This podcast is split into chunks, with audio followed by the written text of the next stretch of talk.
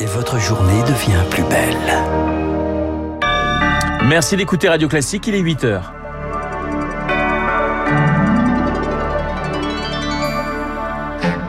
La matinale de Radio Classique avec Renaud Blanc.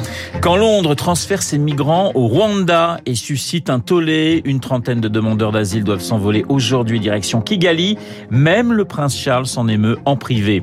Emmanuel Macron en tournée en Europe de l'Est, aux portes de l'Ukraine. Le chef de l'État est attendu en Roumanie et en Moldavie où stationnent 500 soldats français. Et puis, le mercure continue de grimper dans le sud. La France se prépare à une canicule suffocante en fin de semaine et il va falloir s'y habituer. Radio. Classique. Et le journal de 8 ans nous est présenté par Lucille Bréau. Bonjour Lucille. Bonjour Renaud, bonjour à tous. Londres crée la polémique en expulsant des migrants vers le Rwanda. Elle est si forte cette polémique que même le prince Charles en est sorti de sa réserve toute monarchique. En privé, l'héritier de la couronne se serait dit consterné par ce projet du gouvernement Johnson qualifié d'épouvantable. Trois ONG de défense des droits humains ont été déboutées hier par la justice.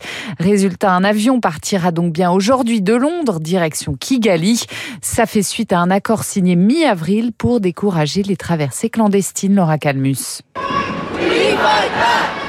Devant le ministère de l'Intérieur à Londres, des manifestants se sont rassemblés pour protester contre ces expulsions. Mais ce n'est ni ces centaines de personnes, ni les associations d'aide aux migrants, ni la consternation du prince Charles qui ont pesé dans la balance et permis d'interdire la mesure. L'appel a été rejeté et un avion partira aujourd'hui, direction le Rwanda, avec à son bord quelques migrants demandeurs d'asile venus illégalement au Royaume-Uni. Boris Johnson se justifie, c'est pour lui le seul moyen de décourager les traversées périlleuses de la Manche. Nous voulons assurer que nous pouvons mettre un terme au modèle économique de ces groupes criminels qui mettent la vie des gens en danger et qui font croire aussi à la population qu'il n'est pas possible d'immigrer ici de façon légale. Initialement, 31 migrants devaient monter dans cet avion, mais après examen minutieux des cas ces derniers jours, le nombre de passagers a été largement réduit. Cet exil forcé pourrait être dangereux et coûter la vie à certains. Difficile au final de connaître le nombre exact de départs. Selon la chaîne Sky News, ils ne seront plus que 7 à bord de ce premier avion. La correspondance à Londres de Laura Calmus pour Radio Classique. Et Emmanuel Macron s'envole aujourd'hui pour la Roumanie. Bien loin des législatives et de la politique franco-française, le chef de l'État enfile son costume de chef de guerre pour une tournée de deux jours en Europe de l'Est, en Roumanie d'abord, où sont stationnés 500 soldats de l'opération Aigle, déployés sur une base de l'OTAN pour cause de guerre en Ukraine. Il se rendra ensuite en Moldavie demain, Victoire Fort. Le Premier ministre roumain et Emmanuel Macron échangeront bien entendu sur la situation en Ukraine. Le nombre de soldats français sous commandement intégré de l'OTAN déployés en Roumanie doit encore augmenter. Au cœur des discussions aussi, le prochain Conseil européen à la fin du mois, les chefs d'État doivent avancer sur les demandes d'adhésion de l'Ukraine, de la Géorgie et de la Moldavie. Demain, le président se rendra justement à Chisinau, la capitale moldave, en quête de symboles. Déambulations dans les rues et conférences de presse avec son homologue Maya Sandu le président va écouter les besoins de la Moldavie, précise l'Élysée. Ce petit pays subit de plein fouet les conséquences de la guerre. À l'issue de ce déplacement, toujours cette même interrogation, quand Emmanuel Macron se rendra-t-il en Ukraine? Quand il sera le plus utile au président Volodymyr Zelensky, répond le palais qui soutient que plusieurs plans sont à l'étude, mais que rien n'est tranché. Et sur le terrain, le président ukrainien Zelensky justement presse ce matin les Occidentaux de lui livrer des armes modernes pour enrayer le coût humain qualifié de terrifiant de la guerre. Sieverodonetsk se réveille ce matin par ailleurs coupé du reste de l'Ukraine après la destruction du dernier pont l'y reliant. Les forces ukrainiennes ont dû abandonner le centre-ville aux Russes hier. Des armes, la France va en fabriquer de plus en plus. Les conséquences directes de cette guerre en Ukraine, l'industrie de la défense doit se déshabituer au temps de paix pour accroître ses cadences. Voilà le message passé hier justement par Emmanuel Macron au salon de la défense Eurosatori. En cas de nécessité, certaines entreprises civiles pourraient même contribuer à l'effort, Eric Kioch. Au-delà des géants comme Dassault ou Thales, cela pourrait concerner plus de 4000 PME. Il s'agirait de mettre mettre sur pied en cas de besoin une véritable économie de guerre, comme l'a exposé Emmanuel Macron, pour produire plus vite en cas de conflit de haute intensité, comme l'explique l'expert en armement Léo Pereira-Peigné. Il ne s'agit pas de transformer instantanément une usine civile en usine d'armement, mais je pense plutôt de réquisitionner des soudeurs, des électroniciens, des machines-outils, afin de permettre un accroissement de la production. Ainsi, une entreprise de guidage de précision dans l'automobile pourrait par exemple fournir son expertise dans la fabrication de missiles. La guerre en Ukraine a pointé la nécessité d'avoir des stocks pour que les troupes tiennent sur la durée. Aujourd'hui, les réserves de munitions notamment sont taillées au strict minimum.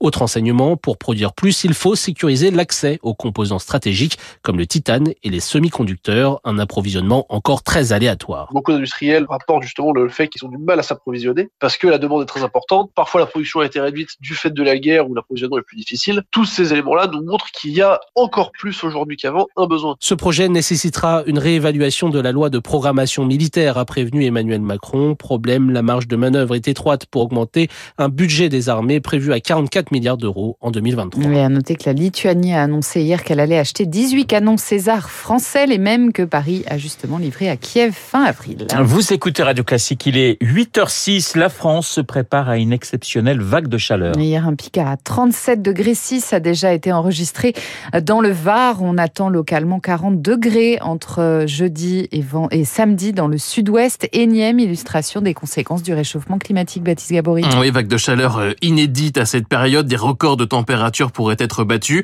Exceptionnel certes, mais cohérent avec le dérèglement climatique. Samuel Morin, chercheur à Météo France. On sait déjà que pour n'importe quel événement de vague de chaleur euh, sur Terre et en particulier sous nos latitudes, euh, le changement climatique est responsable de la facilité déconcertante avec laquelle on atteint euh, des niveaux de chaleur particulièrement forts. Et les modèles climatiques pour les années à venir laissent peu de place au doute. Françoise Vimeux, climatologue à l'Institut de recherche pour le développement. Si on prend l'exemple d'une vague de chaleur qui est arrivée une fois tous les 50 ans pendant la seconde moitié du 19e siècle, aujourd'hui cette vague de chaleur, elle peut arriver tous les 10 ans. Dans un monde où on aurait une anomalie de 1,5 5 degrés. La probabilité, c'est une fois tous les 5 ans. Deux fois plus de vagues de chaleur d'ici 2050, dix fois plus en cas de réchauffement de 4 degrés et des épisodes plus intenses. Un été 2003 à horizon 2050, ça sera considéré comme un été normal, voire légèrement frais. L'été 2003, hein, le plus chaud jamais enregistré en France, les spécialistes appellent à accélérer au plus vite sur l'adaptation à ces nouvelles conditions. Voilà, il va falloir s'habituer à cette chaleur. Baptiste Gabory et votre chronique en longueur 3 minutes pour la planète, tout à fait éclairante à retrouver comme tous les jours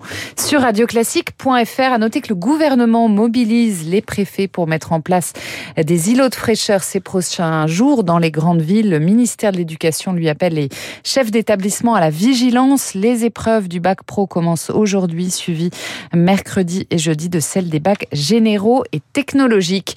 Un nouveau rappel sanitaire pour une suspicion de contamination à la bactérie E. coli. Cela concerne des yaourts de la marque Malo, nature sucrée, saveur framboise ou grenadine, mis en vente depuis le 8 juin.